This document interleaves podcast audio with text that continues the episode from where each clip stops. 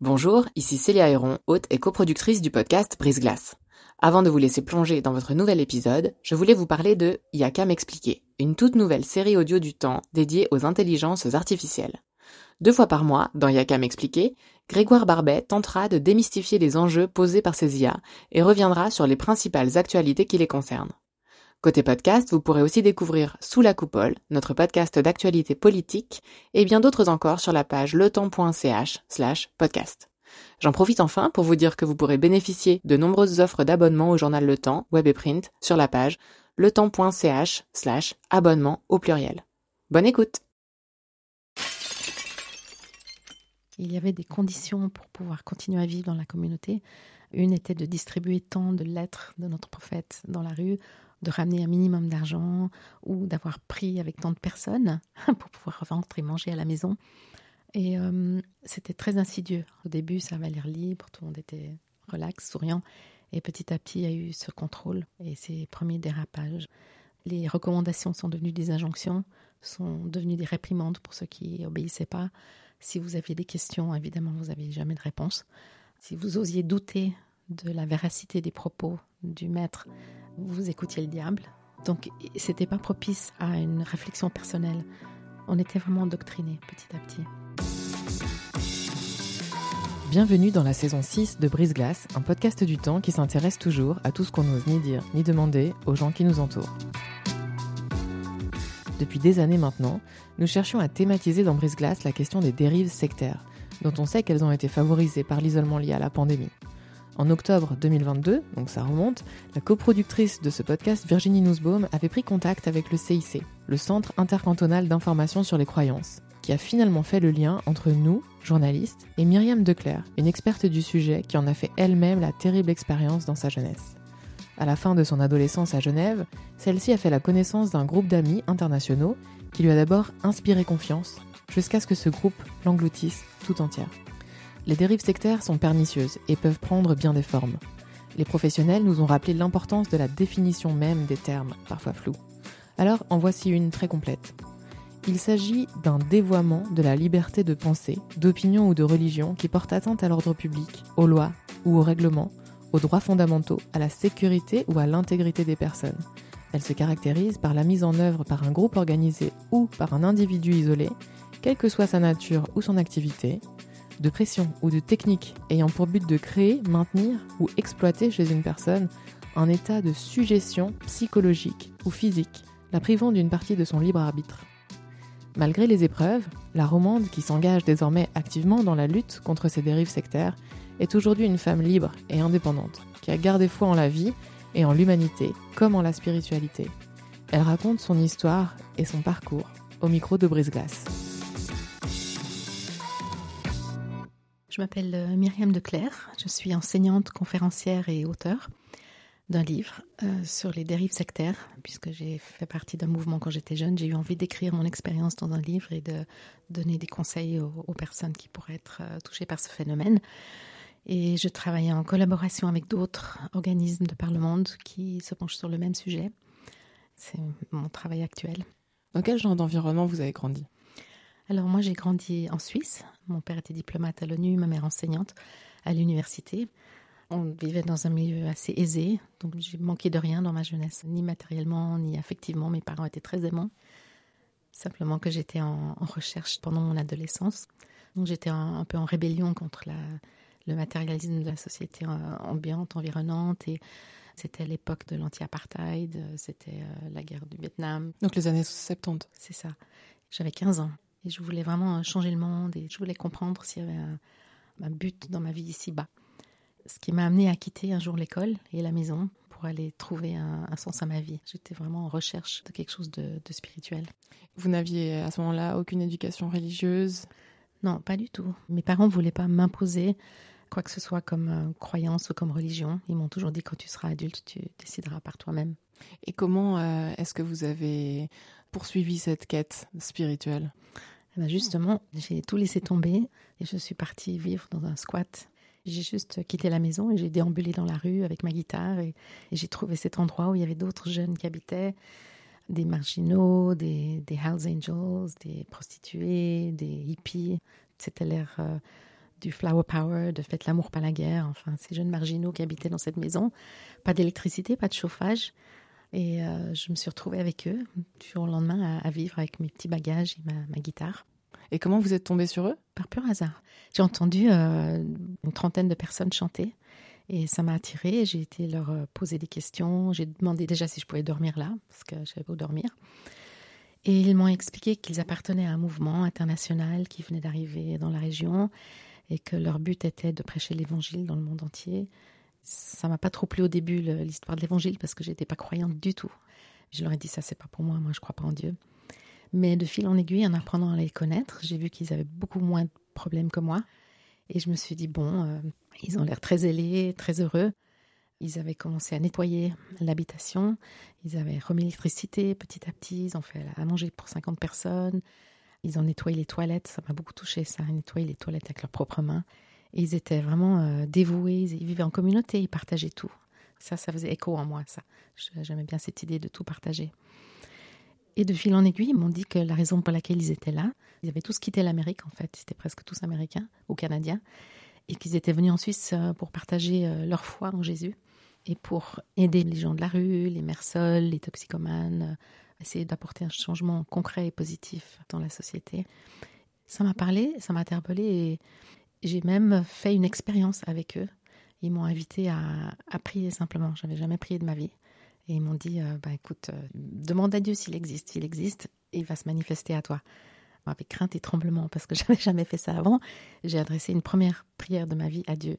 Et il faut dire que la recherche d'un sens à ma vie était très forte. Il y avait vraiment un vide. Donc ça correspondait, je me suis dit, bah, c'est peut-être là que je vais trouver les réponses à mes questions existentielles. Et effectivement, j'ai vécu une réelle euh, expérience authentique où ma vie a complètement changé. J'ai vraiment senti que Dieu existait. J'ai senti qu'il avait des réponses à mes questions. D'ailleurs, le groupe m'en amenait beaucoup, en fait, sur la foi, pourquoi la société est comme ci, pourquoi le mal, pourquoi les souffrances. Et à partir de là, en fait, je suis rentrée chez moi parce que j'étais tellement transformée que je suis retournée à l'école, je suis retournée chez moi, j'ai arrêté de fumer et j'ai commencé à lire la Bible. Et j'ai dit à mes parents, j'ai trouvé la foi. Ils m'ont regardé avec des grands yeux, ils m'ont même amené voir un psychiatre parce qu'ils se demandaient ce qui m'était tombé sur la tête. Et le psychiatre m'a trouvé tout à fait normal, donc mes parents étaient un peu rassurés. Mais c'est cette première euh, expérience avec le groupe qui m'a amené à me rapprocher d'eux, à leur faire confiance, à croire qu'ils étaient eux dans la vérité et que le monde était dans l'erreur. Entre le moment où euh, vous rentrez chez vous et vous en parlez à vos parents et le moment où vous décidez vraiment d'intégrer cette communauté à temps plein et d'y vivre, il se passe combien de temps? Deux ans. Donc le jour de mes 17 ans, j'ai dit à mes parents que j'intègre la communauté, que je pars pour être missionnaire et que je reviendrai jamais. Ils ont été assez catastrophés. Ils ont essayé de me raisonner, de me dire mais oui mais t'as pas de diplôme, comment tu vas faire pour travailler, pour avoir un métier? Et je leur ai dit bah, j'ai pas besoin de métier, j'ai trouvé mon métier, c'est missionnaire. Je voulais juste euh, faire le tour du monde en prêchant l'évangile et gagner des âmes. Donc j'ai fait mes bagages cette fois et j'ai dit au revoir à mes amis aussi. Et j'ai intégré la communauté avec toutes mes affaires parce qu'il faut savoir d'abord qu'on nous a demandé de tout donner à la communauté. En fait, on n'avait pas de possession personnelle, ça c'est important de le dire on est un peu dépouillé, en tout cas de tout ce qui est matériel, physique. On appelait ça vivre par la foi. En fait, c'était sur des dons ou des richesses de, gens qui venaient dans la communauté, qui donnaient tout. Et j'ai intégré la communauté. Et à partir de là, j'ai beaucoup voyagé parce qu'il y avait beaucoup de communautés autour du monde, des grandes, des moyennes, de l'ordre de 100 ou 120 personnes. Tous les trois mois, je changeais de pays ou de ville. J'ai rencontré plein de gens, j'ai appris des langues pour prêcher l'évangile dans le monde entier. J'étais très heureuse au début, mais plus tard, j'ai appris que si on allait de communauté en communauté autour du monde, c'était aussi pour protéger la communauté de descentes de police typiquement ou de personnes qui voudraient euh, aller euh, voir ce qui se passe dans les communautés parce qu'on ne nous retrouvait pas facilement. Et euh, en fait, on vivait en vase clos, c'est-à-dire qu'on n'avait pratiquement pas de contact avec le monde extérieur, sauf pour justement aller prêcher la bonne nouvelle. Ça se traduisait comment cette idée de prêcher la bonne parole? Alors, euh, petit à petit, j'apprends qu'on a un, prophète qui entend la voix de Dieu et qui écrit des lettres, qu'on appelait des, missives ou des lettres. Et il y avait plusieurs types de lettres. Il y avait des lettres pour les disciples seulement, pour les adeptes, et il y avait des lettres pour le public général. Ces lettres-là, on les imprimait à des, milliers d'exemplaires et on allait dans la rue les distribuer. on parlait de notre foi aux gens. On demandait une petite pièce peut-être, mais on les vendait pas, on les donnait Après, les gens donnaient ce qu'ils voulaient. Donc, euh, il y a parfois des gens qui étaient généreux, ce qui nous permettait de vivre et d'acheter des vivres pour se nourrir ou payer des factures. Mais euh, aucun de nous n'avait un travail rémunéré. D'ailleurs, c'était très mal vu d'avoir un travail parce que si on a un métier, ben, on a un salaire. Et du moment qu'on a un salaire, on n'est pas entièrement dévoué à Dieu. On nous disait aussi beaucoup qu'on était choisi, qu'on était beaucoup plus actifs que les autres églises de la région, qu'on était des chrétiens de première classe, alors que tous les autres croyants étaient des chrétiens de deuxième classe, parce qu'eux, ils n'avaient pas renoncé à tout pour suivre Jésus, comme nous. Ils n'avaient pas fait le sacrifice de leur vie pour servir Dieu. Donc il y avait cette euh, mentalité élitiste qui a contribué au fait qu'on s'est coupé de plus en plus du monde et qu'il fallait juste pas aller se mélanger avec eux. Et on n'avait pas le droit de sortir seul. On était toujours deux par deux pour aller quelque part dans la société. Alors pour répandre la bonne nouvelle, on allait chanter dans les, hôpitaux, les homes pour personnes âgées, les prisons, dans la rue. On a même fait des, disques qui sont sortis. Les gens étaient vraiment euh, étonnés de voir un groupe aussi heureux. On se droguait pas, on fumait pas. On avait vraiment tous euh, un zèle commun. Et en plus, on avait tout quitté pour notre euh, idéal. Ce qu'on faisait aussi, c'est qu'on allait parler aux, gens qui prenaient des stupéfiants, des toxicomanes. On leur parlait de notre foi et on priait pour eux. On espérait qu'ils arrivent à, décrocher. Et puis même, ah ben, on les encourageait à venir servir Dieu avec nous. Concrètement, sur le mode de vie, comment vous faisiez pour les repas? Alors, on mangeait tous ensemble, en commun. Il y avait un tournus, les, certaines personnes le préparaient, certaines personnes faisaient la vaisselle. On allait souvent chercher la nourriture euh, à l'armée du salut, qui avait des invendus des restes qu'ils donnaient.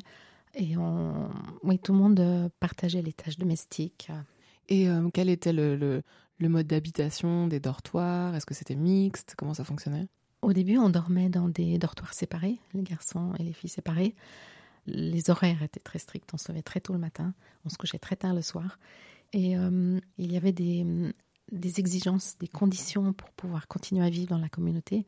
Une était de distribuer tant de, lettres de notre prophète dans la rue ou de, de ramener un minimum d'argent ou d'avoir prié même. On avait des quotas, disons, euh, d'avoir prié avec tant de personnes pour pouvoir rentrer et manger à la maison.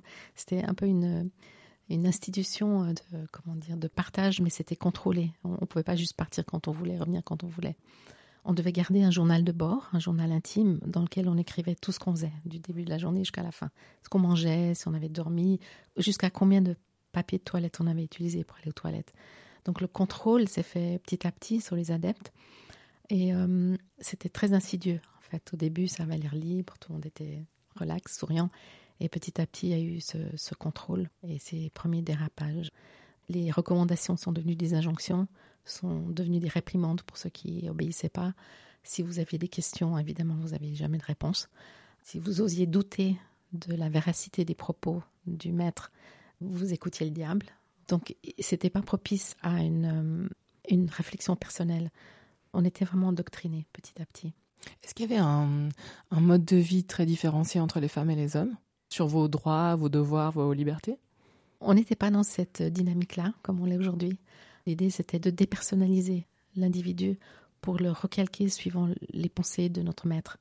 Donc, on ne parlait pas de droit, on ne parlait pas d'égalité, ça n'existait pas. On devait tous euh, se calquer et surtout obéir à ce qu'il nous disait de faire. Dans les grandes lignes, quelle était la structure de, l'organisation? L'organisation était pyramidale. Il y avait euh, le fondateur du groupe qu'on appelait le roi, sa femme qu'on appelait la reine. La communauté est devenue une famille de substitution, donc le fondateur du groupe, on l'appelait aussi papa. en dessous de lui, il y avait des archevêques, des évêques, des bergers de pays, des responsables de districts, après, il y avait les bergers euh, de colonies en descendant la pyramide. Et tout en bas de la pyramide, il y avait les bébés. Les bébés, c'était ceux qui venaient de rejoindre la communauté. On ne pouvait rien faire sans l'approbation de notre supérieur hiérarchique immédiat. On devait toujours demander la permission de, que ce soit pour acheter euh, une paire de pantalons ou de sortir ou quoi que ce soit. On avait des comptes à rendre. Et c'était très hiérarchisé. Quel genre de rituel euh, vous performiez ensemble pour faire communauté? Le matin, après le petit déjeuner, on avait un temps de méditation, de prière, de lecture. On appelait ça la dévotion. On lisait parfois un passage de la Bible, mais toujours des écrits de notre prophète. Parce que lui nous disait que la Bible, c'est la parole de Dieu pour hier, mais ses écrits étaient la parole de Dieu pour aujourd'hui. Et on n'avait pas le droit de lire la Bible seule. La Bible était toujours interprétée pour nous par un dirigeant du groupe. Parce qu'il nous disait, si vous lisez la Bible seule, le diable peut vous parler. Mais si vous la lisez ensemble, en groupe, vous serez protégé et vous aurez la vraie interprétation de notre maître spirituel. Donc euh, on avait cette attitude que qu'est-ce que Dieu a révélé à notre leader, euh, on va l'apprendre aujourd'hui. Et hum, c'était très insidieux parce que ses propos changeaient de temps en temps. Un jour, euh, il permettait certaines choses dans la communauté, trois mois après, c'était interdit. Et il a vraiment joué sur ce, flou éthique pour nous déstabiliser encore plus, pour qu'on soit encore plus accroché à sa parole et aux nouvelles directives qu'il voulait bien nous donner. Quel contact est-ce que vous aviez avec vos parents, vos amis? Dans la communauté, on, nous disait que les parents étaient dans le monde, donc ils n'étaient pas dans le bon camp. Donc on n'avait pas le droit de les contacter, sauf si on avait besoin d'argent. Et on avait coupé tous les ponts avec nos amis, avec euh, notre vie d'avant. On était vraiment euh, sous la férule de, de ce prophète. Et lui, vous l'avez jamais vu? En fait, je l'ai jamais vu de mes propres yeux. Je suis restée dix ans dans ce groupe et j'ai jamais vu à quoi il ressemblait parce que toutes les lettres qu'il écrivait, il était souvent dessiné mais caricaturé, comme un lion, comme un berger, mais jamais de photo. J'ai jamais vu une photo de lui en étant dans le groupe. C'est quand je suis sortie, mes parents euh, m'ont montré une photo de lui qui est dans le journal où j'étais très choquée et je me suis dit mon Dieu, j'ai suivi un homme comme ça donc un homme euh, style euh, prophète de l'ancien temps, une grande toge noire avec un médaillon, avec dix femmes à moitié nues autour de lui, l'air complètement illuminé. Et là, je découvrais le, visage de mon maître spirituel que j'avais suivi pendant dix ans. Ce qui signifie aussi que vous n'aviez accès à aucun média et aucune source d'information. C'est ça. Moi, j'ai pas lu un, livre pendant dix ans parce qu'il y avait des les livres étaient proscrits à part ceux qu'on avait le droit de lire, qui était une liste très restreinte. Il y avait la Bible, les écrits de nos prophètes, et puis un ou deux livres euh, sur la foi chrétienne, mais c'est à peu près tout. On n'avait pas le droit de lire d'autres livres, pas le droit de lire un journal. Moi, j'ai jamais été au restaurant, j'ai jamais, j'ai pas été au cinéma pendant dix ans. J'étais absolument déconnectée de la politique du pays. Je sais pas du tout ce qui se passait dans la vie de la société. Et les nouvelles que nos prophètes nous transmettaient de ce qui se passait à l'extérieur étaient filtrées par son regard. Chaque fois qu'il y avait quelque chose qui se passait dans le monde, comme on n'avait pas accès à l'information extérieure, on n'avait pas d'autre point de vue que le sien. D'ailleurs, justement, on l'appelait prophète parce qu'il euh, nous donnait beaucoup de prophéties, pas seulement à nous les adeptes, mais au monde entier. Et notamment, à la fin de l'année 1973, il y a une comète qui a passé euh, près de la Terre, qui était la comète Kohoutek. Et notre prophète avait prédit à cette époque, quand la comète passerait, l'Amérique du Nord serait détruite parce qu'elle est inique, Dieu allait la détruire. Il nous avait aussi prophétisé que Jésus allait revenir en 1993. Donc, euh, il n'y a plus besoin d'étudier, plus besoin de. Donc, fallait faire des stocks de vivres, peut-être pour survivre jusque-là, mais c'était de toute façon bientôt la fin du monde. Donc, on était dans un état d'urgence pour sauver la planète entière avant que Jésus revienne. Et euh, moi, je me souviens, j'étais encore en classe euh, de baccalauréat à l'époque. C'était au début, j'avais 16 ans, et j'étais tellement convaincue que l'Amérique sera détruite, je me suis levée en plein cours, et j'étais au tableau avec une craie, et j'ai écrit en grandes lettres majuscules, j'ai écrit « Dans 40 jours, l'Amérique sera détruite ». Et euh, évidemment, le directeur m'a convoqué dans son bureau pour me demander bah, de quoi il s'agit. Je lui ai dit, vous verrez, l'Amérique sera détruite, euh, malheur à l'Amérique, euh, le jugement de Dieu va lui tomber dessus. Mais ce qui est intéressant de voir, c'est comment les adeptes, nous, on a réagi au fait que l'Amérique n'a pas été détruite, au fait aussi que Jésus n'est pas revenu en 1993. Vous pourriez penser qu'il y aurait eu comme une espèce de déclic où les adeptes se disent Ah, bah tiens, il a prophétisé ça, il s'est trompé. Mais pas du tout. D'ailleurs, lui a justifié la non-destruction de l'Amérique en disant Mais euh, Dieu donne une autre chance à l'humanité. Euh, la prophétie était bonne, mais c'était peut-être pas le temps. Dieu prolonge sa grâce pour que tout le monde se repente avant d'en finir il peut y avoir 4, 5, 10 prédictions de fin du monde qui n'arrivent pas, les adeptes continuent à être impliqués, dévoués. En plus, une chose qu'ils font, ça c'est une étude euh, dans les années 50 qu'il a bien décrite, c'est que ça revitalise leur croyance.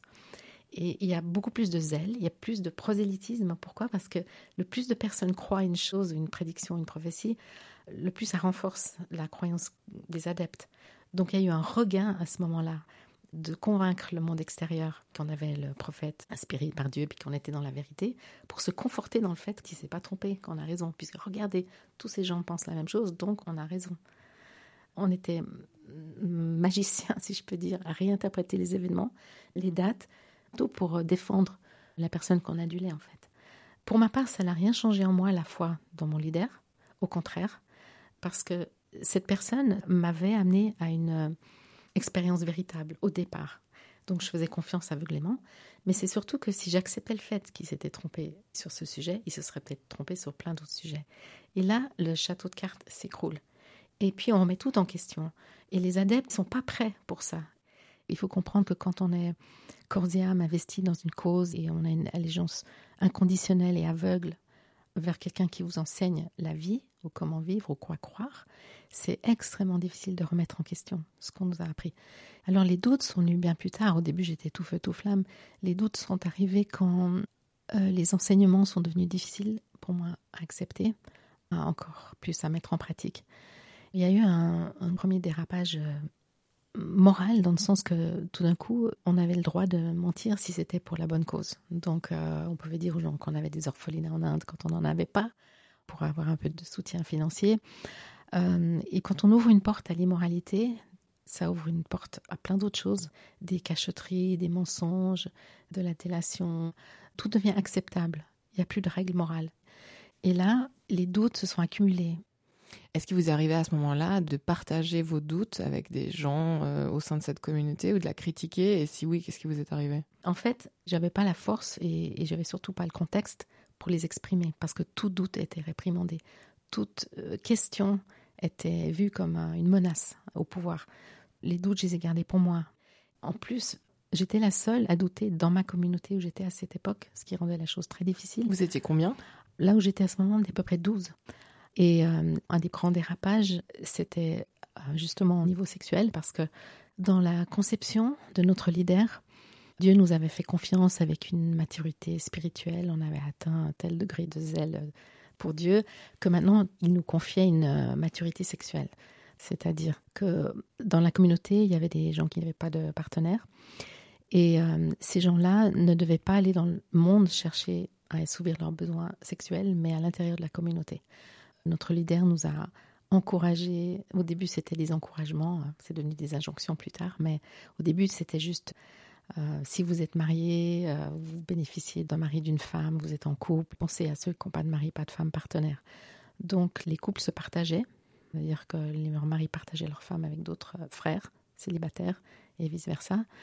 Et cette conception était très difficile pour moi d'accepter parce que mes parents m'ont élevé dans une éthique morale absolue, euh, le mariage, la fidélité dans le mariage, on ne va pas voir ailleurs.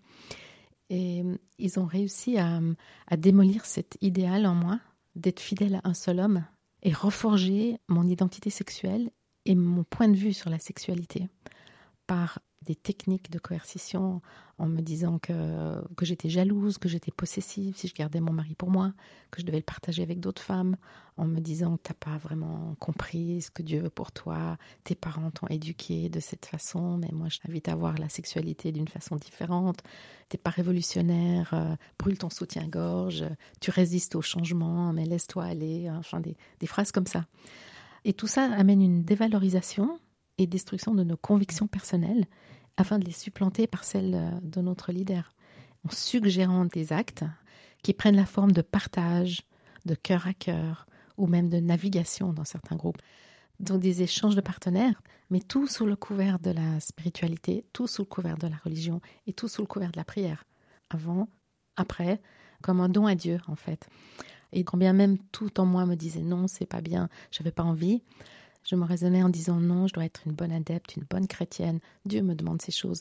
Donc je me, suis lancée dans des expériences euh, complètement farfelues qui ont vraiment euh, m'ont mis dans des situations euh, terribles par désir de plaire à Dieu et d'être soumise à ce groupe. C'est tout l'art de la manipulation aussi, c'est de faire croire que c'était finalement votre consentement que vous donniez en permanence alors qu'il y avait une forme d'emprise. C'est exactement ça. Le nœud du problème, c'est qu'on nous faisait croire qu'on le voulait en fait.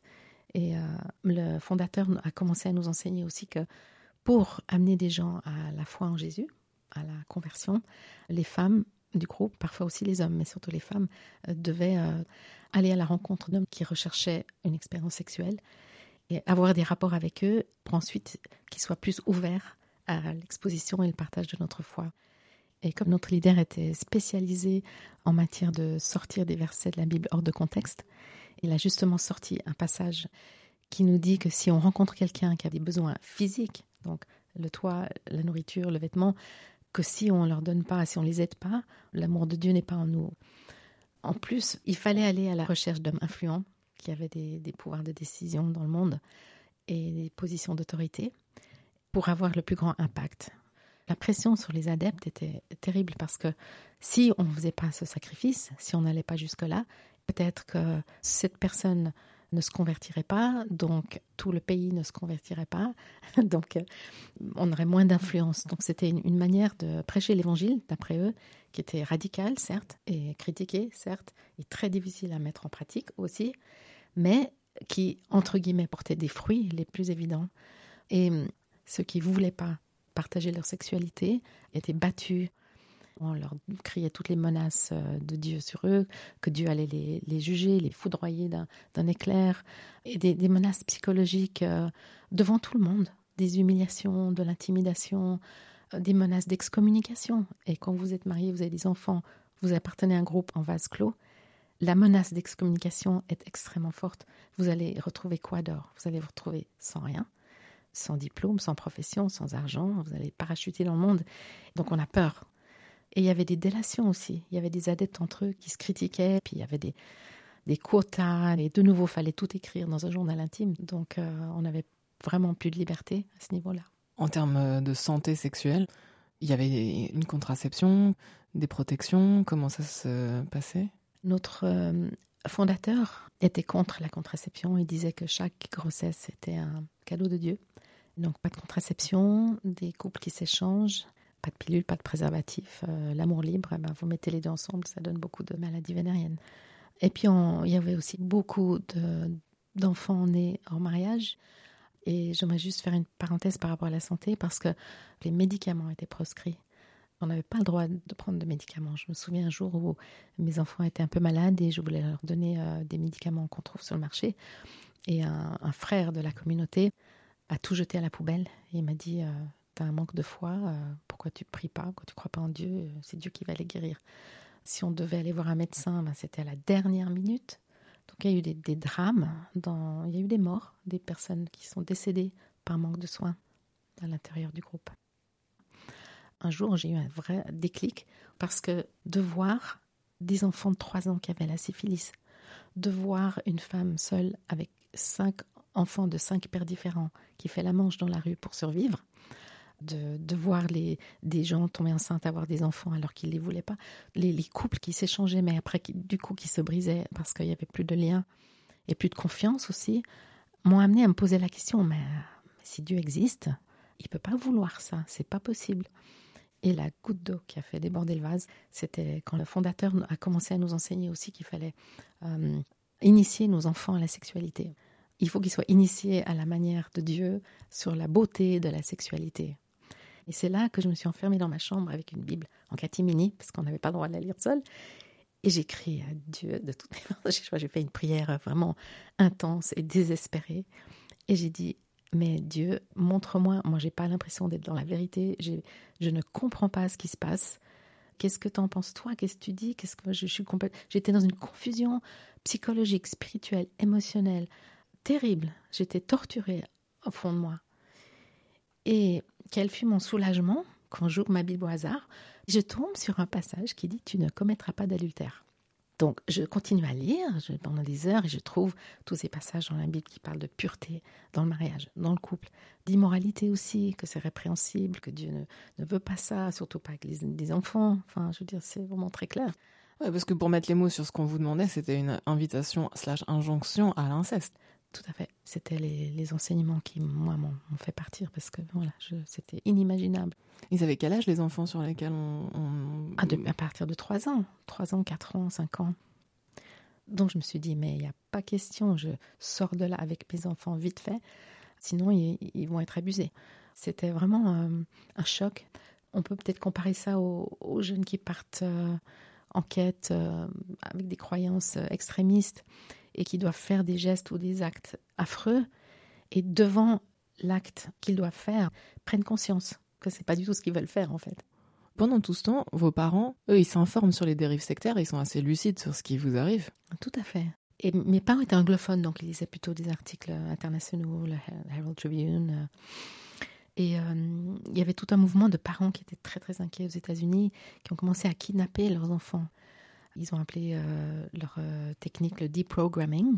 Donc ils allaient au coin de la rue, ils enlevaient les enfants, prenaient en voiture de force et ils les amenaient dans des, caravanes ou des campings en pleine nature pour essayer de vraiment les désendoctriner. Bon, heureusement aujourd'hui, à l'heure actuelle, on n'utilise pas ces méthodes, elles sont un peu obsolètes, mais euh, ils ont réussi à sortir plusieurs personnes comme ça. Et mes parents, eux, ils ont essayé de me sortir de ce groupe à deux ou trois reprises en envoyant la police. Alors la police est venue euh, me chercher à Londres, parce que j'ai rejoint le groupe à Londres quand je suis partie à 17 ans. Et la police a apparu sur pas de la porte en disant euh, Vos parents vous cherchent, il faut rentrer chez vous. Et le leader de la communauté euh, sur place a discuté avec la police, même discuté avec mes parents. Il m'a même encouragé à rentrer chez mes parents pour les fêtes de Noël, pour les rassurer. Ce que j'ai fait, je suis rentrée une fois, une ou deux semaines, ou juste pour les fêtes de Noël, pour leur montrer que tout allait bien. Mais en fait, j'avais un discours affreusement double et hypocrite. Et j'ai même eu un rêve à ce sujet. Et dans le rêve, j'avais deux bouches. J'avais une bouche qui disait quelque chose et une autre bouche qui disait le contraire. Et je me suis réveillée, ah, j'ai tout de suite touché ma, ma, bouche pour voir si j'en avais une ou si j'en avais deux. Et c'était horrible, c'était quelque chose de terrible parce que j'ai pris conscience qu'en fait j'avais deux discours complètement différents. Je disais à mes parents que tout allait bien, que j'étais heureuse, mais je souffrais terriblement. Même je les accusais, eux, vraiment d'être des instruments du diable pour m'empêcher de faire la volonté de Dieu. Vous êtes des mécréants. Euh, laissez-moi servir Dieu. Enfin bref, je me suis repentie de ça beaucoup plus tard. Je leur ai demandé pardon pour tout ça. Quand j'ai compris euh, ben, la douleur que je leur ai causée. Mais ils ont toujours gardé la porte ouverte. Ils m'ont toujours aimé. Ils m'ont toujours dit si tu as besoin de quelque chose, on est là. Tu peux toujours revenir à la maison. On sera toujours là pour toi. Alors il y avait la tristesse et le, le choc qu'ils avaient de, de voir et de comprendre ce que leur fille vivait dans un tel mouvement. Et en même temps, il y avait euh, le respect et la patience d'attendre que, que, je sorte. Et heureusement qu'ils ont eu cette attitude, parce que c'est ça qui m'a aidé à aller vers eux une fois que je suis sortie. Comment ça s'est passé alors, cette rupture Qui demande beaucoup de courage? la coupure s'est faite, comment dire? C'est compliqué de se détacher d'un mouvement comme ça. On a trop de repères. Et on a des gens aussi qu'on aime. On a créé des liens avec des gens à l'intérieur. Tout ça fait que on repousse indéfiniment simplement le moment de quitter un groupe. Surtout qu'il y avait beaucoup de menaces. Si tu quittes le groupe, si tu t'en vas, Dieu va te juger, te foudroyer, tu vas mourir. Donc on a peur du monde. Et puis, en fait, quand, j'ai compris que j'étais plus du tout euh, là où je voulais être, j'ai commencé par lire des livres ou lire des journaux. En secret? En secret d'abord, oui. J'avais une soif intellectuelle immense. Et puis un jour, j'ai eu le courage de dire, voilà, moi je m'arrête là. Pour moi, ça c'est inacceptable. C'était un, choc parce que bah déjà, je me retrouvais seule avec quatre enfants euh, en dessous de six ans, ayant peur d'aller dans le monde avec un bagage de dix ans passé dans un mouvement sectaire. C'est un vide vertigineux. C'est comme si je m'étais mise sur une branche, j'avais scié la branche et je ne savais pas où j'allais tomber. Et c'est là que j'ai fait appel à mes parents. Vous les avez appelés pour leur dire j'ai besoin de vous Comment ça s'est passé? Oui, j'ai appelé pour leur dire que je quittais la communauté et est-ce qu'ils pourraient m'aider? Alors, euh, bah, ils m'ont accueilli euh, les bras ouverts, évidemment, sans jugement. Sans jugement. Du style, on t'avait dit, euh, t'as fait la plus grosse gourde de ta vie. pas du tout, ils m'ont accueilli et, ils m'ont aidé, ils m'ont soutenu, ils m'ont aimé, ils n'ont jamais cessé de m'aimer. Et heureusement qu'ils étaient là. Ils m'ont dit qu'il y avait des gens qui pouvaient peut-être m'aider, notamment des spécialistes pour aider les, gens à sortir de tel groupe. Mais ça s'est pas fait tout de suite, ça, parce que moi, j'étais en mode survie. Donc, j'avais quatre enfants, il fallait que je mette la nourriture sur la table, donc un peu dans l'urgence. Voilà. Une des complications, c'était qu'est-ce que j'allais mettre sur mon CV. Parce que vous imaginez bien, il y avait un trou de 10 ans dans mon curriculum vitae. Donc, c'était très compliqué. On est dans une période de flottement. Et l'important, c'est de prendre le temps de faire le tri dans nos pensées. C'est-à-dire, qu'est-ce que je veux moi dans la vie? Qu'est-ce que je ressens? Quels sont mes besoins? Et de faire le tri avec toutes les autres pensées, euh, l'éducation de mes parents, ce que la société m'a appris, ce que mon maître spirituel m'a dit, de débroussailler tout ça, c'est vraiment un travail de titan. Moi, j'ai eu la chance dans mon parcours de trouver quelqu'un qui m'a aidé à faire ça. Et même à comparer les écrits de mon prophète euh, avec les écrits de la Bible pour m'aider à y voir plus clair. Qu'est-ce qu'il a tordu comme verset, comme passage, qu'est-ce que la Bible dit vraiment? Ça, ça m'a beaucoup aidé. Donc psychologue, association, pasteur euh, C'est ça. de religion tolérante et bienveillante. Quoi. Exactement. Parce que le mot secte, quand je suis sortie du groupe, le mot secte, moi je connaissais pas du tout. Et j'avais une grande méfiance vis-à-vis de la société, puisque j'avais été endoctrinée à croire qu'elle était mauvaise, méchante, du côté du diable. Donc je regardais les gens assez euh, avec une méfiance. Je me souviens une fois j'étais à l'église et j'ai appris que les chrétiens dans l'église avaient du travail rémunéré, puis qu'ils allaient à l'église le dimanche. Et je, leur ai dit, mais vous n'avez pas le droit, vous pouvez pas faire ça. C'est pas des vrais chrétiens. Vous avez un travail, vous êtes rémunéré, vous n'avez pas le droit. La Bible, elle dit ci, elle dit ça. Donc j'avais cette méfiance. D'ailleurs, les jeunes qui sont nés dans le groupe, même il y en a certains, ils sont dans un lieu public à l'heure actuelle, même sortis du groupe, et ils croient qu'il y a des caméras partout, derrière les fleurs, euh, derrière la lampe. Parce que le fondateur nous disait, on a des ennemis partout, il faut faire attention, il ne faut pas parler de ci, il ne faut pas parler de ça. La littérature qui est pour vous, il ne faut pas la montrer au grand public, surtout pas aux journalistes. Donc il y a une grande méfiance. Donc j'ai dû apprendre à faire confiance, surtout aux figures d'autorité. Parce que comme l'autorité dans ma vie m'avait blousée, blessée, détruite, j'ai dû apprendre à faire confiance à la police, à des enseignants, à des médecins.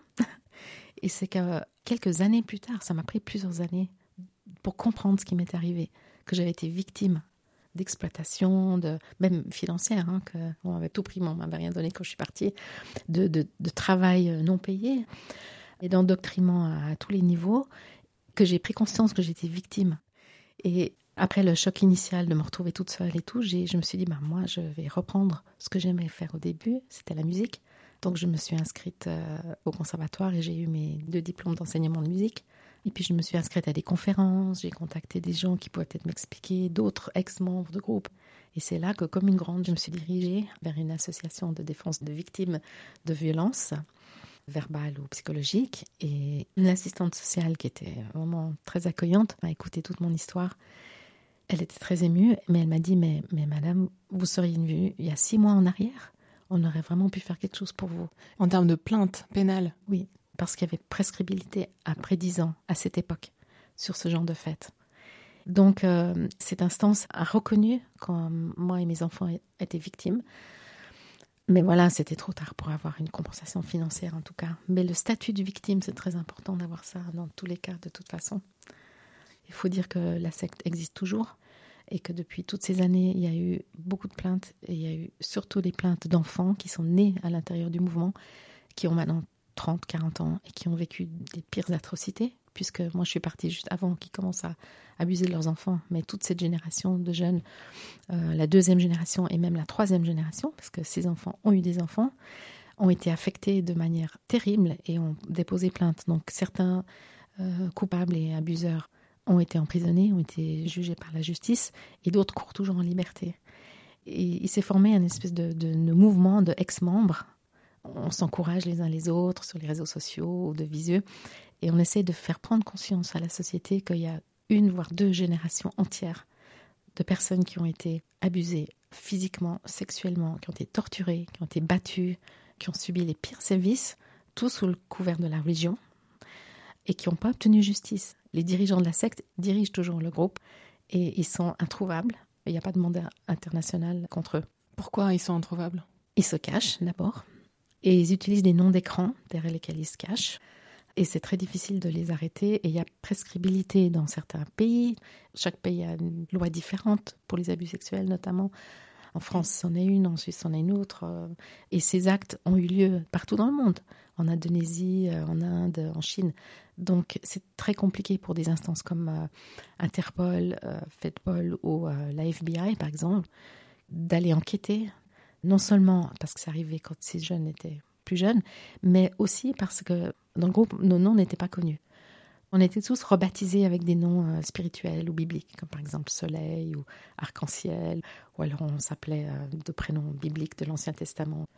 Donc, quand vous demandiez aux, enfants, aux jeunes, mais qui t'a abusé? Mais Ils étaient bien incapables de donner un nom, ou même de dire dans quel pays ils se trouvaient.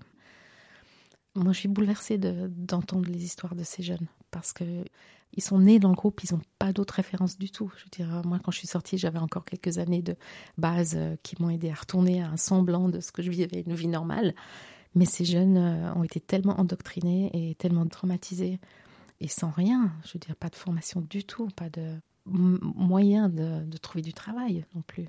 Comment est-ce que vous vous êtes retrouvé à contacter euh, les structures cantonales euh, ou peut-être euh, fédérales qui luttent contre les dérives sectaires et quel a été votre rôle auprès d'elles?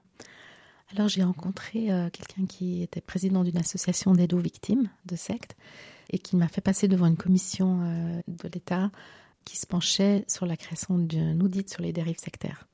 Et puis, euh, de fil en aiguille, j'ai été à des conférences, des séminaires, j'ai rencontré euh, plusieurs euh, présidents, intervenants d'associations. Et surtout, mon but, c'était de raconter mon histoire pour que d'autres personnes ne tombent pas dans le piège. J'ai tellement eu à cœur de faire ça que justement, j'ai écrit un, livre. Et, et, puis, je me suis fait des, des, collègues un peu partout dans le monde. Et comme je suis anglophone, ça m'a permis d'aussi voyager, d'aller à des conférences au niveau international. Et mes yeux se sont ouverts sur beaucoup de choses. je fais de la recherche sur des groupes. Voilà, j'essaie de soutenir un peu les victimes. Vous disiez euh, mettre en garde euh, les jeunes, c'est quelque chose qui vous tient à cœur.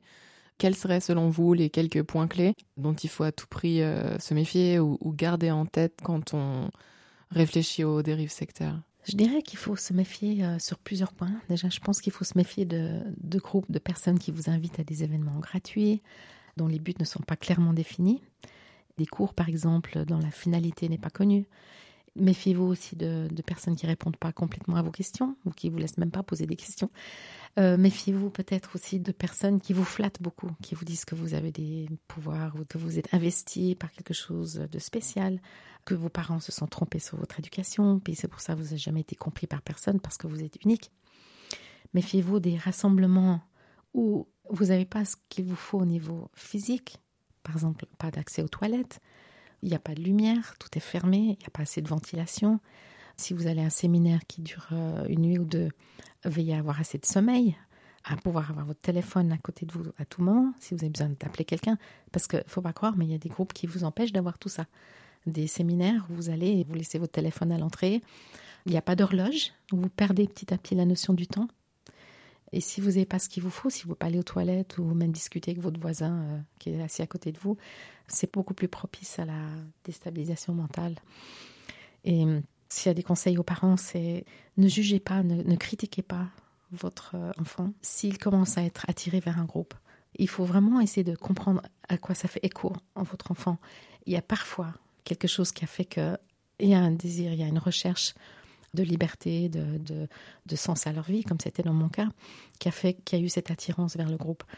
Mais les parents, le plus ils critiquent, le plus ils vont juger, le plus de mal ils peuvent faire dans cette situation. Toujours garder la porte ouverte comme mes parents l'ont fait et se renseigner sur le groupe. Alors maintenant on a Internet. Les, les associations d'aide aux victimes font un travail absolument remarquable. Vous pouvez aller dans un centre à Genève et trouver un dossier complet sur tel mouvement, telle église, telle religion, telle dérive. Enfin, c'est fabuleux. On a fait des pas de géants. C'est pour dire l'importance du renseignement et l'importance de comprendre vraiment dans quoi on se lance, en fait, avant de se lancer. Et toujours avoir cette attitude, si, c'est nous qui sommes attirés, de ne pas se laisser euh, forcer, par exemple. Les sectes utilisent beaucoup la culpabilisation pour vous faire donner de l'argent, par exemple, ou aller à toutes les réunions. Quoi, t'es pas venu, t'es pas fidèle, euh, mettre la pression sur vous il y a certains groupes qui vous courent après pendant des années et des décennies. Même une fois que vous êtes parti, vous allez encore recevoir des coups de fil, des emails. Pourquoi tu reviens pas Et euh, je pense que les jeunes aujourd'hui, comme ils passent beaucoup de temps sur Internet, sont peut-être plus attirés vers euh, des personnes qui essaient de les happer sur Internet. Et ce qui est intéressant, c'est que en fait, le plus le gourou ou l'entraîneur ou le dirigeant ou la personne qui veut vous embrigader est invisible, le plus elle est mystérieuse et virtuelle, le plus vous êtes attiré parce que on la voit pas, donc on l'idéalise beaucoup plus. Et ça, c'est un grand danger pour moi, je trouve. Mais les sectes, comme on les connaissait il y a 20, 30 ans, les grandes sectes, bon, il y a toujours des grands mouvements qualifiés euh, de sectes qui existent toujours aujourd'hui, mais il y a de plus en plus de groupuscules. Il suffit pas de grand-chose pour commencer une secte. Vous et moi, on pourrait commencer une secte demain matin. si vous vous présentez comme quelqu'un de charismatique, vous avez des nouvelles vérités, des nouvelles révélations, Dieu vous a montré, vous, avez eu un songe, un rêve, quelque chose, une vision. Vous avez euh, de l'amour, entre guillemets, pour vos adeptes. Je te comprends, viens ici, on est ta nouvelle famille. Euh, on est séduit, on est attiré, et paf, à un moment donné, on est prisonnier. C'est comme une mouche qui se fait prendre dans une toile d'araignée. Et c'est pour ça qu'il faut toujours parler avec son entourage, rester en contact avec votre famille, vos amis, parlez-leur. Moi, si j'avais pas coupé les ponts avec mes amis d'enfance, ils auraient vu le changement en moi. Ils auraient pu me dire Ah bon, ils te disent de faire ça? Non, mais attends, ça te fait pas réfléchir. Mais je m'étais coupée de tout et j'avais diabolisé le monde extérieur. Et euh, je, pense vraiment que si j'avais eu un, cours sur ce sujet ou une approche ou une sensibilisation à l'école sur ce que c'était qu'un recrutement ou des techniques d'embrigadement, d'emprise, je serais jamais partie dans un mouvement pareil parce que j'aurais été outillée. J'aurais vu clair dans leur manigance. Mais voilà, je suis partie euh, corps et âme dans un, un mouvement qui m'a séduite avec des idéaux et plus tard qui ont réussi à, à me mettre en captivité. Il n'y avait pas de chaîne, on n'était pas retenu physiquement dans la communauté, mais psychologiquement, oui. Qu'est-ce que vous diriez à la personne que vous étiez adolescente qui très envie de rejoindre cette communauté Alors je lui dirais de, de prendre son temps, de pas seulement voir ce qu'elle va trouver, mais de voir ce qu'elle quitte, et euh, de se méfier, et de surtout de se renseigner. Je me dirais, euh, essaye de voir s'il n'y a pas d'autres façons plus louables, plus tolérantes, plus saines d'exprimer tes idéaux ou même ta foi. Ce que j'ai pu découvrir par la suite après ma sortie. Parce que j'ai pas perdu la foi. Moi, je crois encore en Dieu, mais évidemment, c'est pas le même Dieu qu'on m'a enseigné dans la secte. Mais j'ai pu trouver d'autres moyens de mettre en pratique euh, l'amour de mon prochain euh, et certaines valeurs. Donc, je, pense que je me dirais, mais, mais va voir ailleurs. Ne te focalise pas sur un seul chemin, parce que les sectes, c'est ce qu'elles aiment. Et qu'est-ce que vous diriez à vous-même au moment où vous repartez dans la vraie vie du vrai monde? De pas jeter le bébé avec l'eau du bain après une telle expérience, d'essayer de, de garder les choses positives. Ça, c'est difficile pour l'entourage à entendre. Oui, on a vécu des choses horribles, mais j'avais aussi vécu des bonnes choses et l'entourage doit être euh, capable d'écouter ça aussi. Donc, de faire la part des choses, c'est un peu compliqué, mais bon, qu'est-ce que je retiens de bon de cette expérience? Qu'est-ce que j'ai appris du mauvais? Et comment ne pas refaire la même erreur? Et comment aider peut-être d'autres personnes à pas tomber dans le piège? Si vous cherchez de plus amples informations sur les dérives sectaires ou pensez que vous-même ou vos proches pourraient en être victimes, voici quelques ressources. Le CIC, le Centre intercantonal d'information sur les croyances, est une fondation privée d'utilité publique créée pour répondre aux inquiétudes de la population à l'égard des dérives sectaires. Il a pour mission l'information, la prévention et la sensibilisation aux dérives et aux dysfonctionnements éventuels de différents groupes religieux. À Genève, le pôle Rhizome, organisation qui accompagne les personnes victimes d'abus en milieu religieux et spirituel, peut vous venir en aide, de même que la LAVI et son centre de consultation et d'aide aux victimes de violences, psychiques comme physiques. Enfin, Myriam Declerc a écrit un ouvrage sur le sujet. Il s'intitule Se libérer d'une secte, récits, conseils et prévention et est disponible en format numérique. Merci d'avoir écouté ce nouvel épisode de la sixième saison de Brise Glace. Je suis Célia Ayron. Cet épisode a été réalisé en collaboration et avec l'aide immense et très précieuse de Virginie Nussbaum et monté par Sylvie Coma. Pour découvrir tous les autres, rendez-vous sur la page letemps.ch slash podcast ou sur vos applications d'écoute. À dans 15 jours.